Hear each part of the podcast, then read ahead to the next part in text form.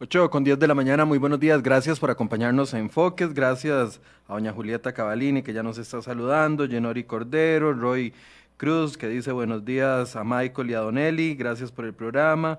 Vamos a, William Ruiz, también está saludándonos el día de hoy. Muchas gracias por acompañarnos. Hoy vamos a hablar de actualidad, actualidad no solo económica, sino actualidad eh, nacional. Hoy hay un nuevo intento a partir de las 8 y 30, en unos 20 minutos debería de estarse sentando de nuevo en la mesa en la mesa convocada por el gobierno para tratar de buscar algún tipo de solución. Eh, mientras tanto, los agentes económicos y la situación económica del país sigue eh, en el ritmo que hemos tenido. Ayer veíamos una intervención importante por parte del Banco Central para intentar detener la escalada del dólar, que aparentemente, si me dejo guiar por lo que estoy viendo aquí en la página del Banco Central, no funcionó de mucho porque en las ventanillas el dólar amanece entre 514 y 516 colones la venta. Uno esperaría que eh, tuviésemos mejores números en ese sentido. También hemos tenido noticia en los últimos días sobre la baja en los bonos de nuestro país, a cómo se cotizan los bonos de nuestro país y, y eso ha venido a la baja. ¿Qué consecuencias estamos viendo ya de la falta de decisiones mientras que avanza esta mesa de diálogo que algunos les tienen mucha esperanza, otros le tienen pronóstico reservado. Don Eli Feinsay, buenos días, gracias por acompañarnos. Muy buenos días, Michael, y buenos días a toda la audiencia de Enfoques. Un placer, como siempre, estar por acá. Don Eli, ¿cómo ve ese tema de la mesa de diálogo y el tiempo que, que se ha ido tomando? Yo no, me llama mucho la atención que cuando vino la propuesta el 17 de septiembre, la propuesta del gobierno, saludos a Norma Tolentino que dice que nos saluda desde eh, New Jersey.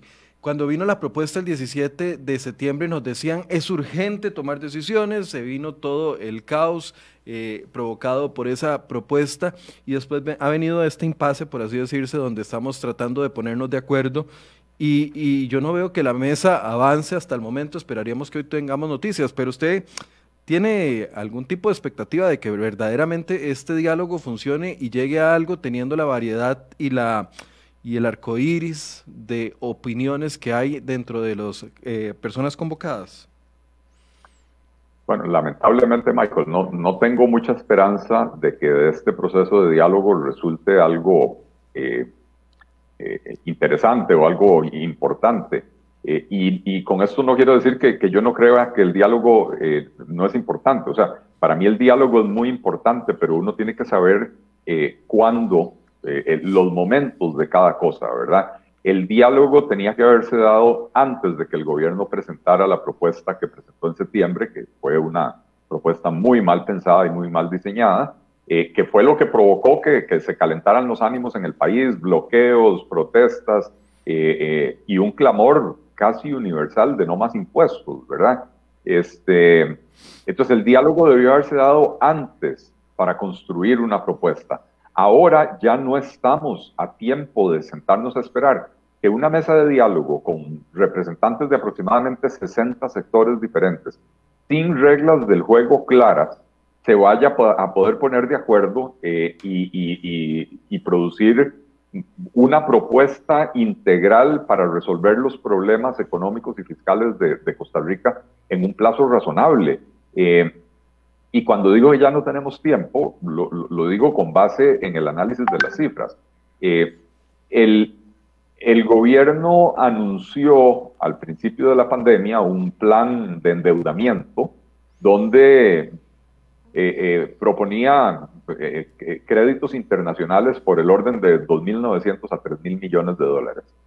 De esos 2.900, digamos 2.900 millones de dólares, más o menos la mitad, unos 1.400 ya, ya fueron aprobados por la Asamblea Legislativa. Hay otros poquito menos de 1.100 millones que están en la Asamblea Legislativa, pero no están avanzando. Y este mes, con la discusión del, en noviembre más bien, con la discusión del presupuesto, queda muy poco tiempo para otras cosas, ¿verdad? Eh, y hay otros 550 millones que ni siquiera ha terminado el gobierno de negociar con eh, eh, la entidad que los va a prestar. Entonces, ni siquiera está planteado ante la Asamblea Legislativa. Entonces, de, casi 3 mil millones de dólares que el gobierno decía que necesitaba adquirir en deudas relativamente blandas con organismos internacionales, solo tenemos en el bolsillo la mitad. ¿Verdad? el gobierno tiene vencimientos de deuda en los próximos dos meses, en noviembre y diciembre, por aproximadamente 950 millones de dólares. Esto aparte de los gastos normales que tiene que hacer el gobierno, el pago de aguinaldos en diciembre, etcétera, ¿verdad? Eh, y entonces el gobierno la semana pasada intenta llevar al mercado, eh, o sea, le propone al mercado hacer un megacanje. ¿Qué es, ¿Qué es el canje? Es agarrar títulos de la deuda del gobierno de Costa Rica que están prontos a vencer y decirle a, los, a los acreedores, a los tenedores de esos bonos, decirles, mire, se los cambio por bonos que vencerán dentro de 10, 15 o 20 años. Eh, y entonces el gobierno llevó 1.400 millones de dólares, eh, que, son, que tienen vencimiento en los próximos meses, eh, o sea, con vencimientos menores a un año, ¿verdad? El gobierno lleva 1.400 millones de dólares y el mercado no responde. El mercado solo, solo más o menos medio millón de dólares fue lo que, lo que se suscribió. O sea que quedaron 1.399 millones y medio de dólares eh, sin suscribir. Quiere decir que estos vencimientos de aproximadamente 950 millones de dólares que tiene el gobierno para los próximos dos meses, va a tener que pagarlos. Y no tiene de dónde pagarlos. Y si el mercado sigue rechazándole los canjes, tiene que pagarlos, ¿verdad? Entonces, se nos acabó la cuerda, Michael. Ya, ya no da tiempo de, de, sentarnos cuatro o seis semanas a esperar los resultados de un diálogo que, como digo, organizado sin una metodología clara. Lo primero que rechazó, rechazó la mesa de los 60 representantes fue la posibilidad de, de dividirse en subgrupos para que la discusión avance o, o fluya más libremente, sino que quieren que todo se discuta en el plenario de los 60 representantes. Entonces, las cosas no van a avanzar. Y dentro de cuatro o seis semanas el gobierno dirá, eh, lamentablemente el diálogo no fructificó y ya no queda tiempo para nada. dentro de seis semanas estamos en, a mitad de diciembre. ¿Con qué paga el gobierno sus aguinaldos, verdad? Eh, eh, Eso, así que perdón, Don Eli, a, eso quería llegar, porque, a ver, el gobierno decía y el ministro de Hacienda que esperamos de que verdaderamente el viernes esté aquí, lo teníamos para el lunes y nos canceló, pero el ministro de Hacienda decía que viene un cierre de año, eh, bueno, todo el mundo dice que viene un cierre de año complicado, sin embargo, eh, yo no veo a, la Asamblea Legislativa aprobando créditos express nuevamente antes de que finalice el año. Si los títulos no se están colocando, como usted bien lo dice, o si se colocan a un año de plazo, que me imagino que la tasa será, eh, eh, eso no es conveniente, ¿en qué posición quedamos para financiar el, cierre del año?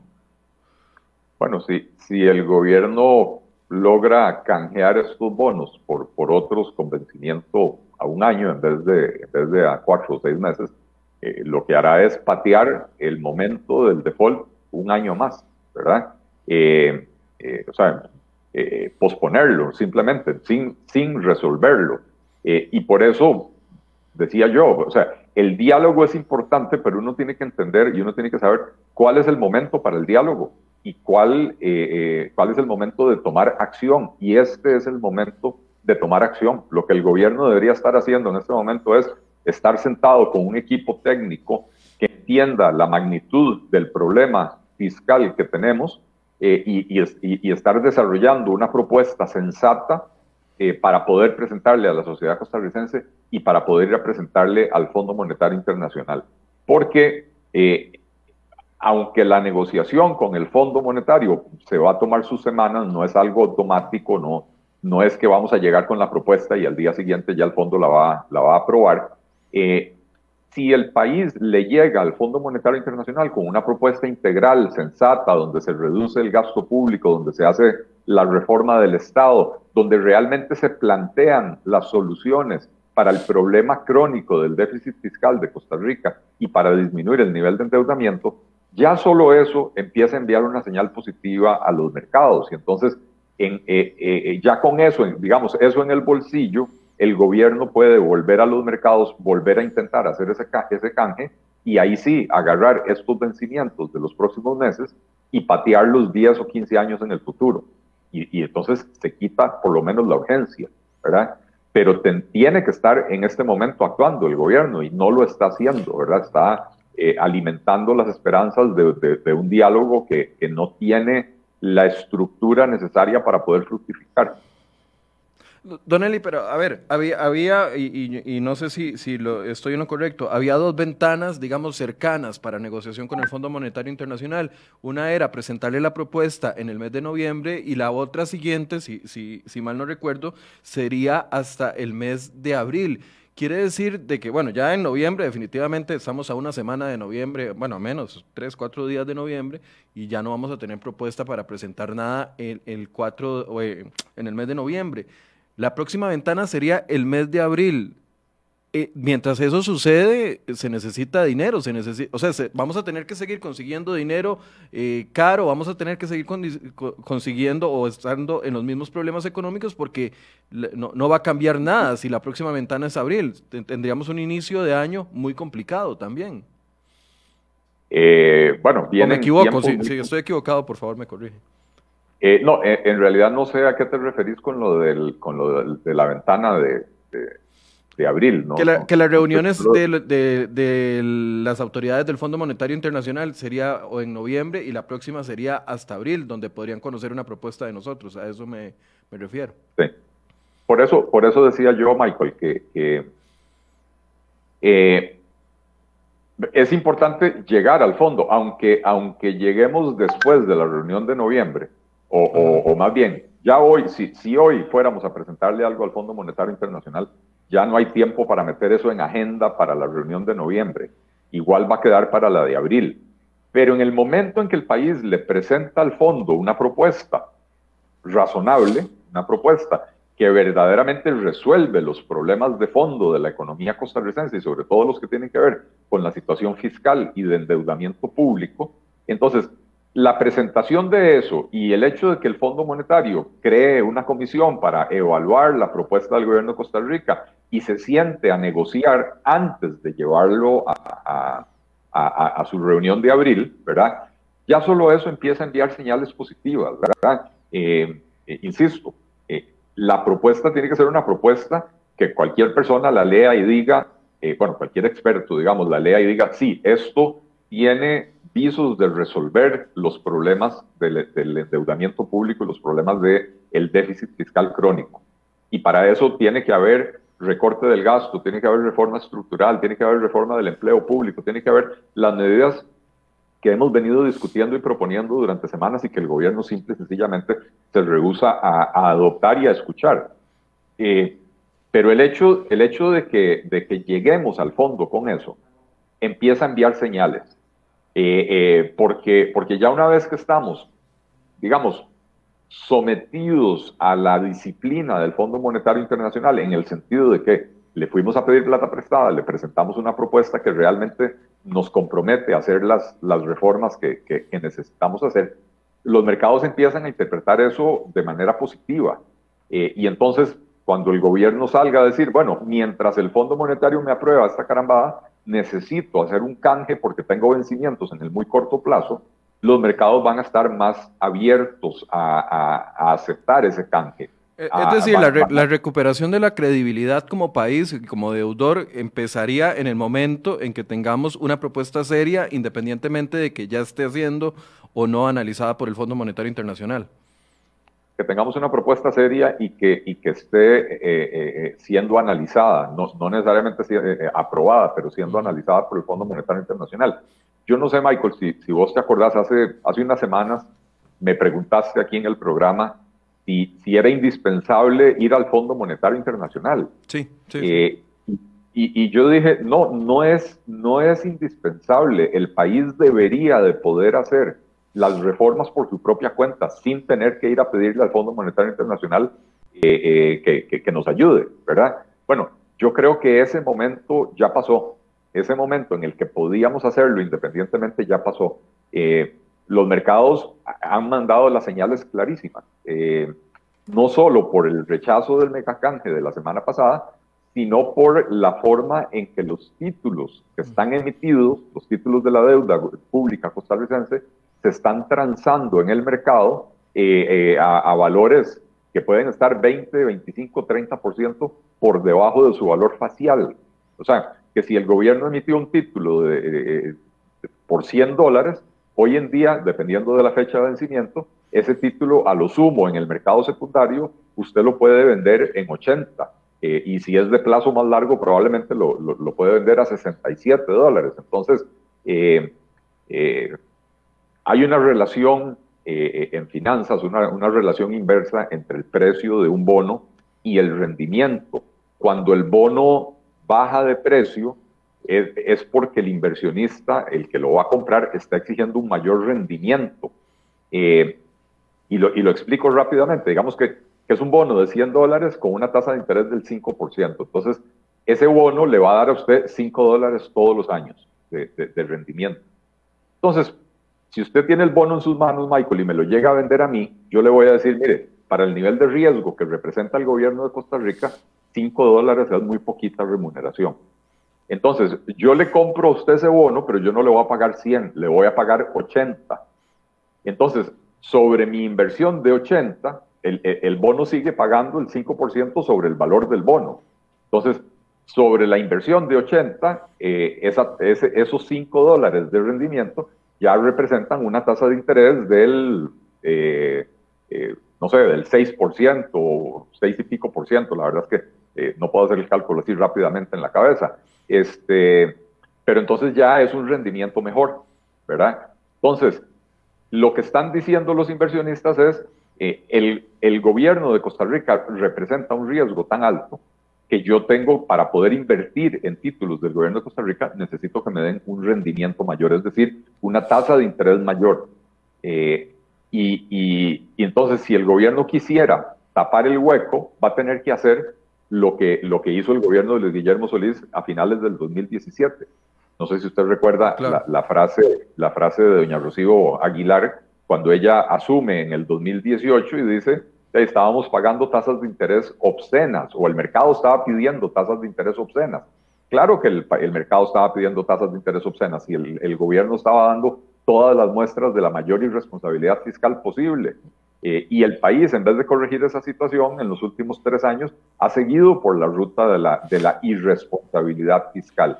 Entonces, otra vez más, si el gobierno quiere colocar eh, eh, o, canjear esa deuda, va a tener que ofrecer tasas de interés del 9, 10 y, y, cuidado no más, 11, 12% en dólares, en un momento en que las tasas de interés en los mercados internacionales están bajísimas, porque por causa de la pandemia hay mucha oferta de recursos y no hay muchas oportunidades de inversión.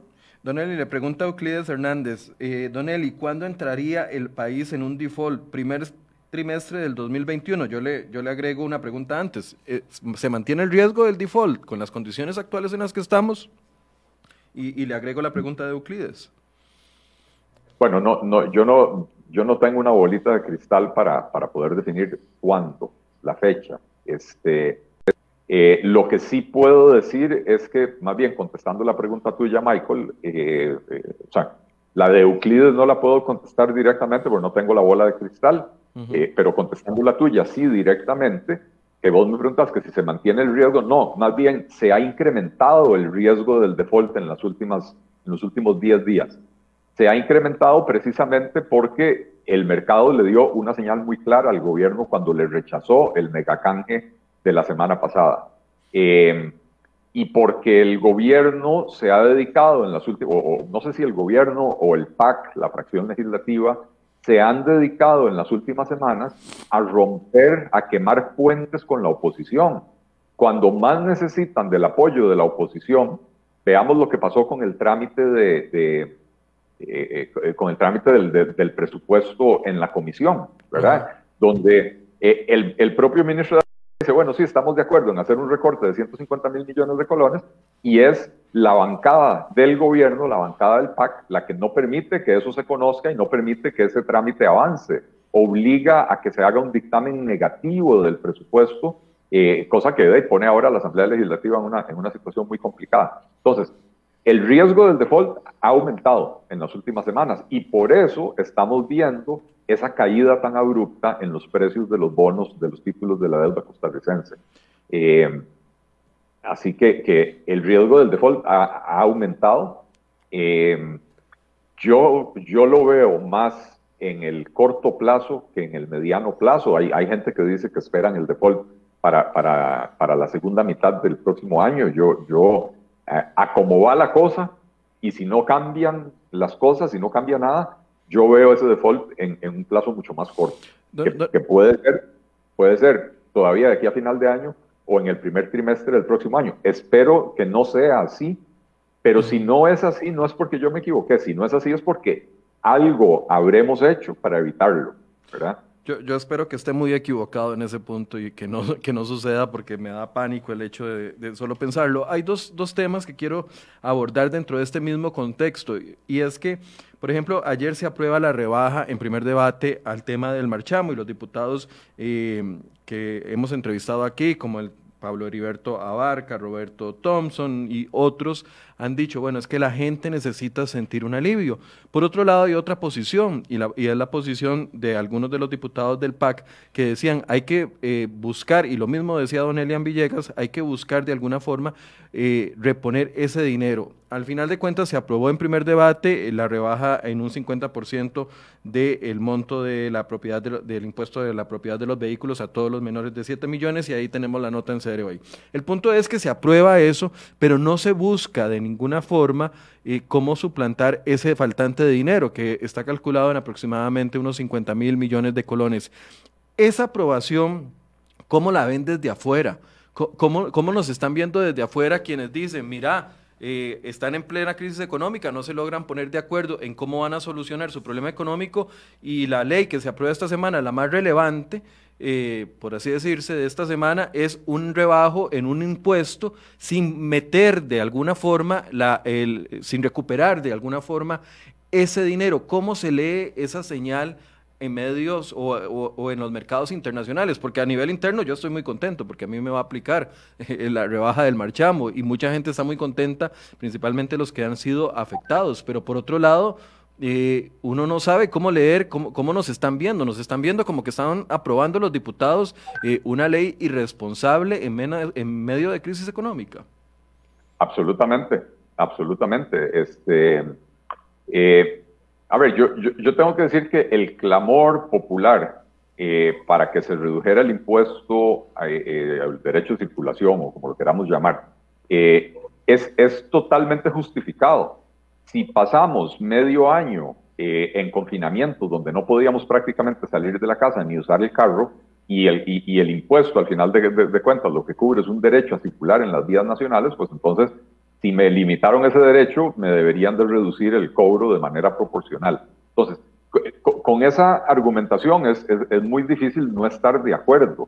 Lo que pasa es que el proyecto se presenta de manera independiente de todo lo demás que está sucediendo alrededor. Y al presentarse de esta manera, lo que hace es ensanchar el boquete fiscal. Y entonces, eh, yo sí sé cómo nos están viendo desde afuera, porque yo converso casi todas las semanas con analistas internacionales, con, con analistas de, de las eh, agencias calificadoras de riesgo, de los bancos de inversión, etcétera, y recibo también los, los informes y los reportes que ellos les pasan a sus clientes, a los clientes de esos bancos. Eh, y, y, lo vienen advirtiendo desde hace, desde hace varias semanas. No solo que el gobierno no muestra entender la, la importancia y la urgencia de proponer una, una reforma integral, sino que además la Asamblea Legislativa está sumida en un, en un círculo vicioso de, populismo fiscal, ¿verdad? Donde están proponiendo exoneraciones para un montón de cosas. Y a ver, es perfectamente entendible, como vos decías, eh, eh, eh, la gente necesita un alivio. Pero bueno, si, si, si, si damos ese alivio a la gente, tenemos que hacer algo para compensar. Y el problema aquí es que la mentalidad del pico siempre es, bueno, si quitó ese impuesto, suba otro para compensar los ingresos.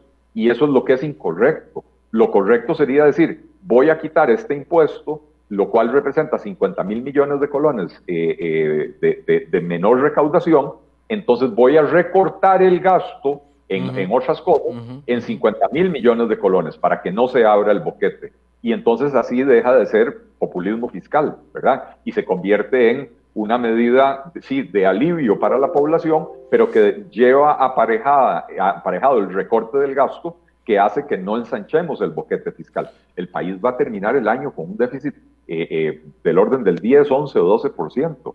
Eh, estamos a dos meses de, que se termine el año, ¿verdad? Entonces, eh, eh, este tipo de medidas lo que hacen es ampliar, ensanchar, agrandar el déficit fiscal, lo cual obliga al gobierno a endeudarse aún más. Es que si esto... estamos porque estamos muy endeudados. Si, hubiese sido una iniciativa de gobierno o por lo menos una iniciativa apoyada por gobierno, se hubiera buscado la forma de negociar que, como bien usted dice, que ese faltante se reemplace con algún tipo de recorte de gasto de lo que queda de este presupuesto. Ya yo sé que el presupuesto de este año se redujo, no, no recuerdo ahorita, no preciso la cifra, no sé si eran 170 mil millones lo que se redujo el de este año, el, que ya está en ejecución. Pero si, si hubiese sido una ley eh, apoyada por el gobierno de la República, entendiendo de que hemos pasado un año terrible económicamente y que no se le puede dar al, pueblo solo palos, sino que también de alguna u otra forma hay que buscar aliviar la situación económica de los hogares, si hubiese esa actitud, entonces el, ministro de Hacienda o los mismos diputados de la fracción del PAC hubieran propuesto de alguna u otra forma algún recorte específico que suplante ese dinero, pero más bien lo que proponían era imposición de, nuevo, de nuevos tributos. Pero, Michael, ¿de, cuál gobierno estamos hablando? Del, gobierno de, Zapote que se dedica a sabotear cualquier opción de recorte del gasto público, incluso montando una campaña del miedo, utilizando recursos públicos para asustar a la población con la vaina vacía. De ese, de ese mismo que tiene 10 diputados que parecieran de oposición en lugar de ser diputados de gobierno. Ok, o porque el, otro gobierno es el que está ahí en Avenida Segunda, diagonal Teatro Nacional, que no entiende la gravedad y la magnitud del problema, pero que sí sabe que tiene que hacer algunas cosas. Y que, y porque don Elian Villegas fue a la Asamblea Legislativa y dijo, eh, sí, yo estoy, a ver, no estoy de acuerdo con la propuesta de, recortar el presupuesto en, un 1% del PIB, que era lo que, lo que estaba pidiendo la bancada de Liberación Nacional, que eso hubieran sido como 350 o 360 mil millones de colones, eh, dijo, no, no estoy de acuerdo con eso, pero sí estoy de acuerdo con recortarlo en 150 mil millones de colones. Y fue el propio gobierno, el Ministerio de la Presidencia, Casa Presidencial y la fracción legislativa los que sabotearon esa posibilidad. Entonces, Michael, ¿de cuál gobierno estamos hablando? Si pues, Costa Rica en este momento lo que tiene es un vacío de poder tremendo causado por un presidente de la República que decidió tomarse vacaciones, eh, eh, no, no, no, literalmente. Eh, o sea, no, no, no, es que se fue de vacaciones, simple sencillamente se desapareció, abandonó la toma de decisiones, deja que diferentes fuerzas en pugna dentro de su gabinete se agarren de las mechas y no, y no pone él la ley y a decir, no señores, este gobierno va por esta ruta, vamos a hacer esto. Eh, entonces, eh, eh realmente es difícil esperar que el gobierno haga las cosas. Uno, uno esperaría que los diputados eh, eh, fueran un poquito más consecuentes y un, poquito más propositivos y dijeran, ok, vamos a meter este proyecto de ley, pero simultáneamente, como esto abre un boquete de 50 mil millones de colones, vamos a recortar el gasto en, en tales otras cosas. pero no es así. Eh, ya usted me ayudó para, introducir el segundo, el, el, segundo punto del que quiero pedirle opinión si es una buena o una muy mala señal, y es el tema de lo que pasó con la discusión del presupuesto eh, eh, improbado.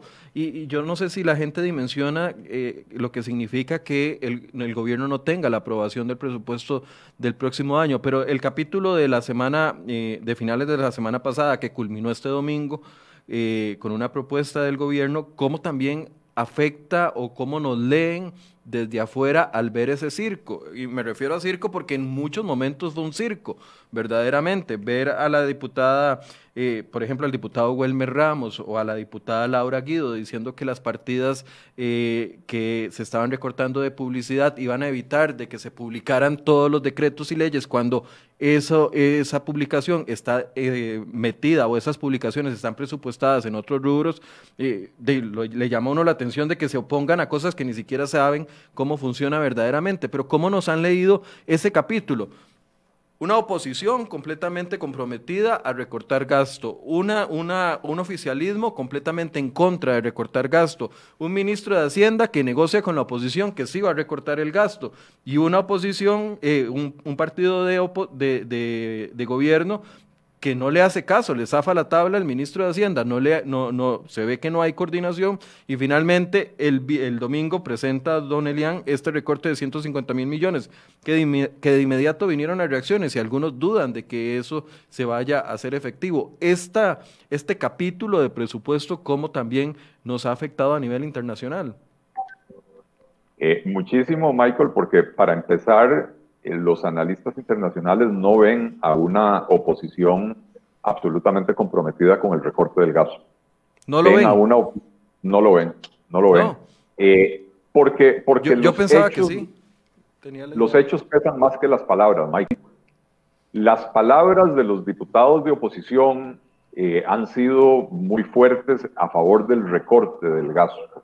Los hechos de los diputados de oposición lo que demuestran es que lo que quieren es crear exoneraciones, eh, eh, eliminar eh, la obligación de cumplir con la regla fiscal, todo ese tipo de cosas. Eso es lo que están proponiendo en proyectos de ley que uno puede ir y leer y están presentados en la corriente legislativa, lo que están presentando los diputados de oposición. Es exoneraciones que ensancharían el déficit fiscal, y, la creatividad de eh, evitar que ciertas instituciones, por ejemplo las municipalidades, tengan que cumplir con la regla fiscal. Eh, incluso evitar que tengan que cumplir con cualquier eventual reforma del empleo público. Entonces, los analistas no se, dejan, no se van en la finta de los discursos. Los analistas analizan lo que están proponiendo, eh, ¿cuál es la palabra? En carne y hueso los diputados y lo, que, se está concretando. exactamente, y lo que se está concretando es irresponsabilidad fiscal, no recorte del gasto. Entonces, eh, eh, eh, está muy bien tener el discurso en contra, o más bien a favor del recorte del gasto, pero si eso no se traduce, porque vaya preguntar a los diputados y lo que le van a decir es, es que el gobierno no, no lo propone, estamos esperando a que el gobierno lo proponga. y, y, el gobierno no lo va a proponer porque no le interesa, porque no entiende que la solución del problema va por el lado del recorte del gasto. Eh, entonces, eh, eh, los analistas internacionales no se van en la finta de los discursos, se van, o sea, no se van, analizan los hechos, los hechos comprobables y con base en eso emiten su criterio. Y los hechos comprobables son, esta Asamblea Legislativa le otorgó a las municipalidades la posibilidad de exonerarse del cumplimiento de la regla fiscal. Esta Asamblea Legislativa le otorgó al Banco Central la posibilidad de poner la maquinita ah, de, imprimir billetes a trabajar y ya la empezó a usar el Banco Central esta semana. Eh, esta Asamblea Legislativa ah, presentó otro proyecto de ley que todavía no está aprobado que, que, quiere ampliar la exoneración de las municipalidades del cumplimiento de la regla fiscal. O sea, lo que se está haciendo versus lo que se está hablando son dos cosas diferentes. Y lo que se está haciendo es cada vez más irresponsabilidad. Eh, y el gobierno, por otra parte, insisto, es un gobierno débil, eh, eh, mal, mal coordinado, no tiene coordinación el gobierno, no tiene dirección el gobierno. tiene un equipo económico que no hay un solo economista. Y entonces eso se nota y eso lo perciben los analistas internacionales. Este, esta, esta semana recibí un, un, informe de un analista de, de uno de los grandes bancos de inversión donde precisamente decía ese tipo de cosas. Decía, em, eh, el gobierno, en vez de plantear soluciones, está proponiendo un diálogo al que no se le ve eh, futuro. Eh, y la oposición, en vez de asumir la responsabilidad y poner orden en el país, lo que está haciendo es proponiendo, promoviendo más exoneraciones, o sea, más huecos en la legislación fiscal, más, más déficit fiscal, eh, y entonces eh, eh, lo que están percibiendo afuera de Costa Rica, lamentablemente, es no es bueno.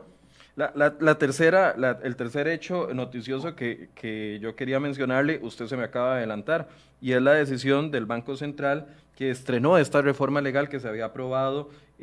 no recuerdo en cuál fue de las leyes que se aprobó, Don Eli, tal vez usted me puede ayudar, pero que adquiere 1.678 millones en bonos de gobierno. ¿Cómo lee usted esto? El presidente del Banco Central dijo que esto no era una medida irresponsable, pero efectivamente se estrenó esta semana ya con 1.678 millones de colones en bonos del gobierno. ¿Qué, ¿Qué, le significa a usted esto y cómo nos leen los mercados con esta decisión del Banco Central? Nada más para ponerles en contexto el cambio en la legislación vigente desde abril pasado, mediante la cual se permitió al Banco Central adquirir bonos del Ministerio de Hacienda en el mercado secundario, por fin fue puesto en práctica este lunes con la compra de 1.678 millones. La información eh, fue confirmada, la compra se realizó a tres puestos de bolsa y consiste en un título que vence el 26 de septiembre del 2029. Se transó a través de la plataforma CIOPEL, que consiste en un conjunto de programas que permiten realizar operaciones bursátiles por pantalla. ¿Cómo, cómo entender esta eh, movida del Banco Central y cómo nos leen con esta movida del Banco Central?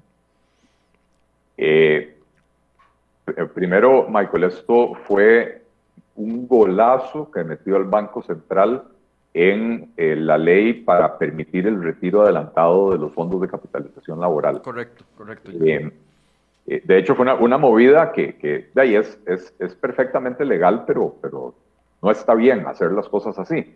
Eh, los diputados plantean el proyecto para el retiro adelantado del, del, FCL y lo envían a consulta a diversas instituciones que, que, que podrían tener eh, o en las que podría haber un impacto, ¿verdad? Entonces lo mandan al Banco Central, lo mandan a la, a la, a, al CONACIF, a las superintendencias de, de eh, financieras, etcétera, ¿verdad? Y el Banco Central lo devuelve diciendo, no vemos ningún problema con el proyecto, excepto que podría provocar problemas de liquidez eh, a las operadoras de pensiones, que son las que administran los fondos de capitalización laboral. Porque si muchas personas se presentan a retirar el FCL, podría ser que las, las operadoras no tengan el efectivo suficiente para, para, para entregar esos fondos. Por lo tanto, le solicitamos, dice el Banco Central, ¿verdad? Le solicitamos a los diputados que incluyan en la ley la posibilidad de que el Banco Central adquiera títulos del gobierno en el mercado secundario para inyectar la liquidez que resulte necesaria. Y entonces la, lograron meter esa, esa autorización. Eh, eh, yo lo advertí en redes sociales, me di cuenta algo así como el día antes o dos días antes de que eso se aprobara, eh, que, que, habían metido ese gol en el proyecto.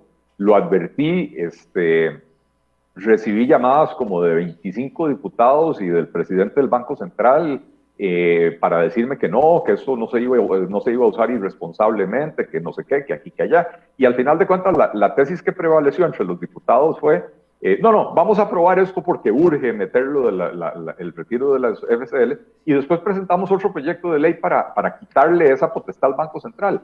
Bueno, y puedo decir que los diputados presentaron tres proyectos distintos eh, para quitarle esa potestad al Banco Central, pero esos tres proyectos los presentaron nada más para la foto, eh, Michael. Los presentaron para poder decir, no, yo, yo presenté la reforma. Yo no entiendo, Michael, ¿para qué aprueban una ley si saben que está mal? Aprueban la ley y dicen después la reformamos. De lo que pasó con tasas de usura, que estaban ayer discutiendo para arreglar la, la ley de tasas de usura, para, porque dejó sin crédito a todas las personas que tuvieran salarios de menores a 199 mil colones. Ayer estaban corriendo con eso. Cosa, que también advirtieron los expertos, ¿verdad? Dijeron, este proyecto de ley va a dejar sin acceso al crédito a un montón de gente, pero no, no, no quisieron hacer caso, ¿verdad? Este, pero bueno, esos tres proyectos de ley para que quitarle esa potestad al Banco Central, se presentaron pero nunca avanzaron, porque no había interés en que avanzara. Eh, eh, vos sabes que eh, en Costa Rica hay 9.600 y pico de leyes aprobadas, pero los proyectos de ley presentados van como por 22.000, ¿verdad? Entonces, se presentan los proyectos de ley y muchos de ellos nunca avanzan. Entonces, la presentación de esos proyectos de ley fue simplemente para el show político, sí, ¿verdad? Correcto. Eh, bueno, se le autorizó al Banco Central a comprar hasta 250 mil millones de colones en el mercado secundario. Eh, ayer el Banco Central tomó la decisión de empezar a utilizar esa potestad. Eh, y, las señales que, tenemos son muy confusas, ¿verdad? El Banco Central dice que no, que fue por la, necesidad de que se notaba una cierta tensión, hablan ellos, de, en ese segmento de la curva eh, eh, de la curva soberana, eh, eran vencimientos al año 2029, una cosa así por el estilo.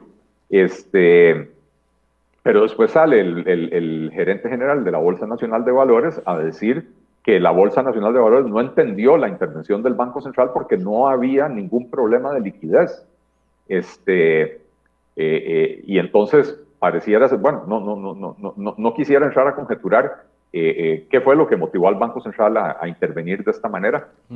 yo quiero ver si esos títulos se los compraron a operadoras de pensiones para cumplir con el cometido de la ley de eh, brindarles la, la, la, liquidez que necesitaban para poder liquidar los fondos de capitalización laboral, o si realmente están interviniendo, que es lo que, que, es lo que sospecho, están interviniendo antojadizamente eh, eh, comprando títulos del gobierno simple y sencillamente para abrir espacio para que los que tenían esos bonos ahora vayan a comprar nuevos bonos emitidos por el gobierno. Don Eli, perdón, si se lo hubieran comprado a las operadoras de pensiones, no, no tendría que haber pasado por Hacienda, porque son bonos de Hacienda. No, porque son bonos de Hacienda que están en manos del, de, las operadoras de pensiones o de cualquier persona o cualquier institución. Ah, eh, o sea, vos, vos, podés ir al mercado y comprar vos un título de, de, la deuda del gobierno de Costa Rica, es tuyo. Vos lo vendés libremente, no tenés que pedirle permiso a, Hacienda. Eh, y entonces pareciera ser que lo que se hizo fue evitar que algunos tenedores de bonos tuvieran que venderlos a precios de mercado. Como, como decíamos antes, más temprano en el programa, los, los bonos de la deuda pública costarricense en este momento están muy castigados en los mercados. Y entonces, estos bonos con vencimiento a 10 o 12 años se están transando a un 80% de su valor facial. Entonces, probablemente el banco dijo, eh, para evitarle a algunos inversionistas la pérdida de, de un título que, que, lo tienen, que tal vez lo compraron a 95 o a 99, eh, y lo van a tener que vender a 80, para evitarles esa pérdida, entra el Banco Central a, a, comprar esos bonos. Entonces ahora el que asume la pérdida es el Banco Central y el inversionista que vendió esos bonos feliz, ahora tiene la plata en el bolsillo y como este es un mercado muy, muy pequeño y con muy poca oferta de títulos, ese inversionista o esos tres inversionistas que se dejaron esos casi 1.700 millones de colones, ¿qué van a hacer con esa plata, Michael? Una de dos o lo convierten a dólares, con lo cual aumenta la presión sobre, sobre digo, lo convierten a dólares porque tener colones en este momento es riesgoso, ¿verdad? Y entonces la gente en tiempos de crisis busca refugiarse en una moneda fuerte que le permita preservar el valor de sus ahorros, ¿verdad? Entonces salen corriendo a comprar dólares y eso ayuda a meterle presión al tipo de cambio, que es algo de lo que hemos estado observando en las últimas semanas en el país, o salen a reinvertir eso en nuevos títulos del gobierno. Y entonces sucede lo que yo advertí, que es un mecanismo de triangulación, que es que en vez de que el Banco Central le compre directamente al gobierno, que es ilegal, el Banco Central le compra al tenedor de los bonos para que el tenedor de los bonos use esa plata para comprarle títulos al gobierno. Y con eso eh, se abre un portillo para que siga creciendo el gasto público. Yo, de hecho, presenté una acción de inconstitucionalidad contra ese artículo de la ley. Eh, lamentablemente, los trámites en la, en, la sala cuarta duran mucho tiempo, pero yo desde abril o mayo presenté esa, esa acción de inconstitucionalidad y ahí estamos esperando a que, a que lo resuelvan. Pero está en curso la acción. Sí, le dieron curso, le dieron curso, pero, pero bueno, aparte de que le dieron curso, no, le dieron curso y le dieron chance a, no me acuerdo si a la Procuraduría General de la República, al Ministerio de Hacienda, qué sé yo, al Banco Central para que se refirieran al recurso, ¿verdad? Pero después de eso no ha habido todavía pronunciamiento de la Sala Cuarta. Don Eli, volviendo a, enumerar para la gente que se conecta hasta, ahora, lo que estamos analizando son los temas que se han aprobado o las noticias económicas de los últimos días que eh, pueden generar algún tipo de incertidumbre. Entonces, esta adquisición de 1.778 millones por parte del Banco Central en bonos en el mercado secundario eh, podría ser entonces también una mala señal, como lo es la, improbación del presupuesto, como lo es la aprobación del tema del marchamo. Ya ahí tendríamos tres, tres señales eh, negativas en, menos de 15 días a los mercados internacionales. Em, ¿O no, o no necesariamente? Bueno, eh, a ver, otros bancos centrales en otras latitudes eh, utilizan mecanismos como estos, ¿verdad? De comprar títulos en, comprar títulos en los mercados secundarios para inyectar liquidez o, venderlos para recoger liquidez, etcétera, ¿verdad? Entonces, lo usan como una herramienta de política monetaria. y el Banco Central está defendiendo que eso es lo que están haciendo, ¿verdad? Que lo que están haciendo es inyectando liquidez. Eh, eh, eh, el problema es que el Banco Central ha venido inyectando liquidez desde que se desató la pandemia. De hecho, el, el, medio circulante, o sea, el dinero en circulación, no tengo claridad de la cifra exacta, pero creo que se ha duplicado desde que empezó la pandemia porque los bancos centrales tienden a, promover lo, que se llaman políticas anticíclicas. Es decir, si, si, si la economía está estancada, entonces promueven una política monetaria expansiva para tratar de ayudar a la reactivación de la economía. Bueno, eso es lo que ha venido haciendo el Banco Central. Lo que pasa es que la economía está estancada por, por condiciones diferentes a, los, a las de una crisis económica normal. La economía está estancada porque fue obligada, buena parte del aparato productivo fue obligado a cerrar eh, durante muchísimos meses. Entonces, por más dinero que usted le inyecte a la economía, no logra que ese dinero se traduzca en mayor producción, en mayor consumo, en, eh, eh, en nada de eso. Ese dinero termina yéndose a dónde? A refugiarse en una moneda fuerte. Y por eso el tipo de cambio ha venido subiendo, ¿verdad? Por eso tenemos devaluación en el país, porque hay muchos colones en la calle buscando a dónde parquearse eh, y, la inversión más segura en este momento es parquearse en moneda extranjera, ¿verdad? Eh, si se llega a, de alguna manera a, intuir que lo que el Banco Central hizo fue un mecanismo de triangulación para que las entidades que vendieron esos bonos al banco agarren ese dinero para comprar otra vez bonos de Hacienda, pero ahora con tasas de interés más altas, entonces sí, la señal que esto le envía a los mercados internacionales y a los analistas y a los calificadores de riesgo es, es nefasta, es, es, terrible, porque eh, una vez que usted abre la llave del financiamiento, de, o sea, del financiamiento del gasto público mediante emisión de moneda, eh, lo que hizo fue abrir las puertas para un proceso inflacionario eh, como, el, como el que ha vivido Venezuela en los últimos años, como el que está viviendo Argentina en, en la actualidad, y como de los cuales hay eh, eh, decenas o centenares de ejemplos alrededor del mundo eh, a lo largo de los últimos 40 años, ¿verdad? Son las 8 y 57. he abordado estos cuatro temas solo para llegar a una pregunta final, que es la que me interesa, pero es que quería darles contexto. A algunas personas Dice doña Mayela, no entiendo ni papa, pero algo sí está claro y ya hace su opinión. Doña Mayela, perdón, porque la idea de este programa más bien es tratar de bajar los temas a lo máximo posible para que sea entendible eh, por todos los demás. Vamos a seguir haciendo el esfuerzo para que usted sí entienda papa cuando, cuando nos, nos escuche. La, pregunta final... Y, hay que reconocer, Michael, que, sí son temas... Son muy temas, muy densos. son temas muy técnicos, muy complejos, este y, tiene, tiene razón doña, Mañala, doña, Mayela. Eh, eh, una persona que no tiene formación en, finanzas o en economía eh, le, cuesta entender estas cosas, ¿verdad? por, eso aquí tratamos de hablar lo más claro y lo más llano posible para, para que la, todas las personas, aunque no tengamos formación en, en temas económicos, los vamos a entender. Mi pregunta final, Don Eli, pero no la puedo hacer todavía, la voy a adelantar nada más.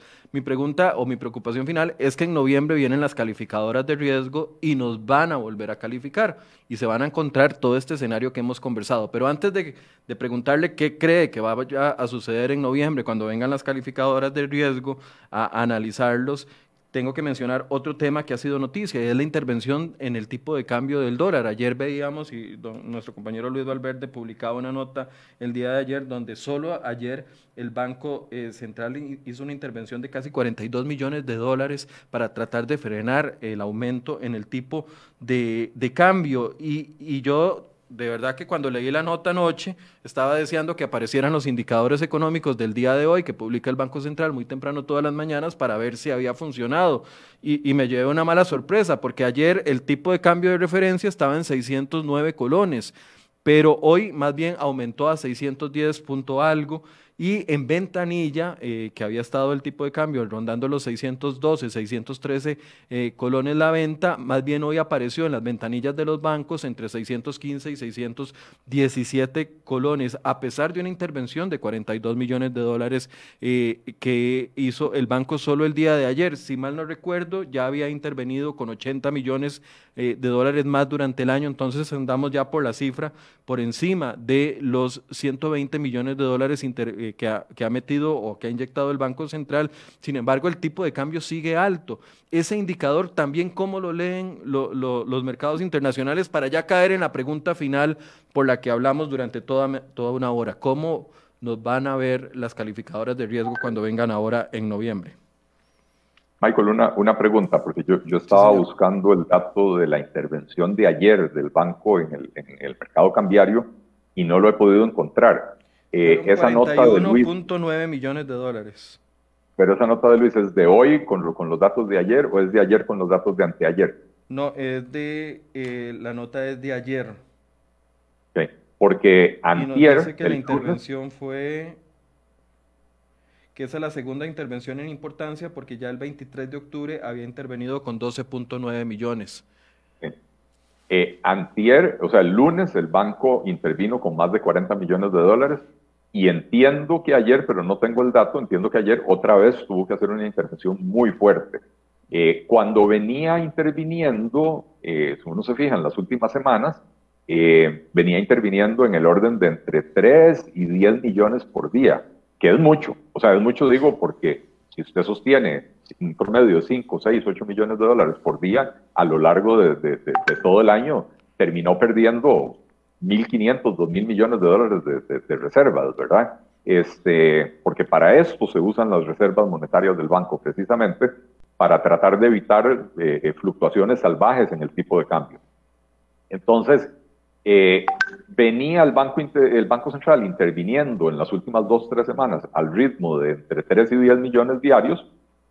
El lunes interviene con más de 40 millones de dólares y entiendo que ayer otra vez tuvo que intervenir muy fuertemente. Eh, esto es señal, Michael, de que, de que hay mucha presión en el mercado cambiario, hay mucha demanda por dólares. Y esto sucede cuando los agentes económicos empiezan a perder la esperanza de que el país va a poder resolver sus problemas. Porque si perdemos la esperanza de, de, o sea, si, si empezamos como sociedad a creer que ya viene el default, entonces la gente que tiene ahorros busca cómo convertir esos ahorros en moneda fuerte cómo convertirlos al dólar para que, para que se preserve el valor de los ahorros.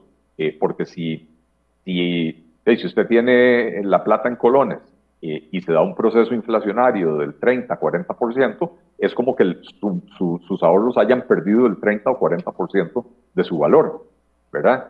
Eh, entonces, eh, esto es señal, estas intervenciones que está teniendo que hacer el Banco Central, es señal de que hay mucha presión en el mercado cambiario y esa presión hoy es más por motivos, digamos, psicológicos, o sea, motivos de, temor de los agentes económicos que otra cosa. Si analizamos la evolución del tipo de cambio desde que empezó la pandemia, si mal no recuerdo, cuando empezó la pandemia el tipo de cambio andaba por, por el orden de 560 colones y se, y se vino devaluando paulatinamente hasta llegar a 600 más o menos. Eh, ¿Por qué? Bueno, porque pensemos de dónde salen los dólares eh, para el mercado cambiario costarricense. Del turismo. De las, de las exportaciones que, que disminuyeron, del turismo que cayó a cero, eh, de la inversión extranjera directa que también por la pandemia prácticamente se secó, ¿verdad? Y, entonces se cayó la oferta de dólares en el país. Por otro lado, hubo un efecto compensatorio porque también las importaciones disminuyeron. Entonces, eh, eh, las importaciones demandan dólares. Uno, yo como importador necesito dólares para pagarle a mi proveedor extranjero. Entonces, cayó la oferta, cayó la demanda, pero por supuesto la oferta cayó muchísimo más. al caer el turismo, al caer las exportaciones, al caer la inversión extranjera, ¿verdad? Eh, entonces, eso, eso venía provocando este, este deslizamiento paulatino de, la moneda costarricense, del colón, ¿verdad? Don Eli, eh, solo para, para aclararle a la gente, eh, le pasé por WhatsApp el, enlace de la página del Banco Central que me acaba de facilitar eh, Luis Valverde, que está súper pendiente siempre de los temas económicos acá, y sí nos decía que el lunes la intervención fue de 6.2 millones de dólares y la de ayer 41.9 millones de, ah. eh, de, dólares. Esas han sido las intervenciones de esta semana. Y eh, doña Elsie me parece que decía que eh, sí, efectivamente, en el programa de doña Amelia Rueda hoy en la mañana estuvo el, el presidente del Banco Central diciendo de que la intervención de ayer tan grande por 42 millones de dólares fue porque un agente económico hizo una demanda extraordinaria de dólares el día de ayer y que eso fue lo que obligó al Banco Central a hacer la intervención. Perdón. Ok. Este, sí, bueno, e, efectivamente, gracias por el, por el enlace, gracias a Luis por, por enviarlo. Este, em, entonces, bueno, decía yo que, que, la devaluación que hemos visto desde el principio de la pandemia hasta hace unas semanas tenía esa explicación. Hay menos dólares porque se cayó el turismo, porque se cayeron las exportaciones, etcétera, y entonces eso hace que el precio suba. Lo que ya estamos viendo ahora cuando más bien las exportaciones están empezando a recuperarse, cuando ya más bien se, están empezando a abrir las fronteras, ya está empezando a ingresar poquito a poco, pero ya están empezando a ingresar turistas, etc. Lo que estamos viendo ahora es eh, eh, el, temor de los agentes económicos de que, de que Costa Rica no tome decisiones a tiempo y que esto provoque ya sea un proceso inflacionario o provoque una mega devaluación o provoque el default ¿verdad?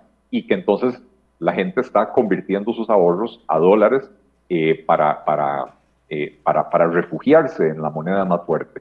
Y entonces eso es lo que ha provocado en estas últimas, últimos, no sé, 10 días, que el tipo de cambio haya subido más aceleradamente de lo que lo había hecho en los primeros 6, 7 meses de la, de la pandemia, ¿verdad?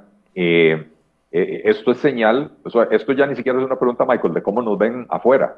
Esto es una señal clara de que adentro los agentes económicos costarricenses están perdiendo la esperanza de que podamos hacer, podamos encontrar una buena solución eh, en, un plazo razonable, ¿verdad? Ahora sí, eh, la, la, gran pregunta, Don Eli, ¿cómo nos van a ver las calificadoras de riesgo que vengan ahora en noviembre y vean este combo y vea que el combo que acabamos de hacer es un combo de solamente 15 días, ni siquiera estamos acumulando todo el desastre de, que hubo con los bloqueos y la indecisión del gobierno, pero cuando vengan y vean este combo de que hay una mesa de diálogo para establecer una metodología de diálogo para eventualmente empezar un diálogo, eso, eso es lo que van a ver al menos hasta el día de hoy ven que estamos los diputados aprueban una ley que le genera un hueco eh, a las finanzas públicas y no hay reemplazo de eso.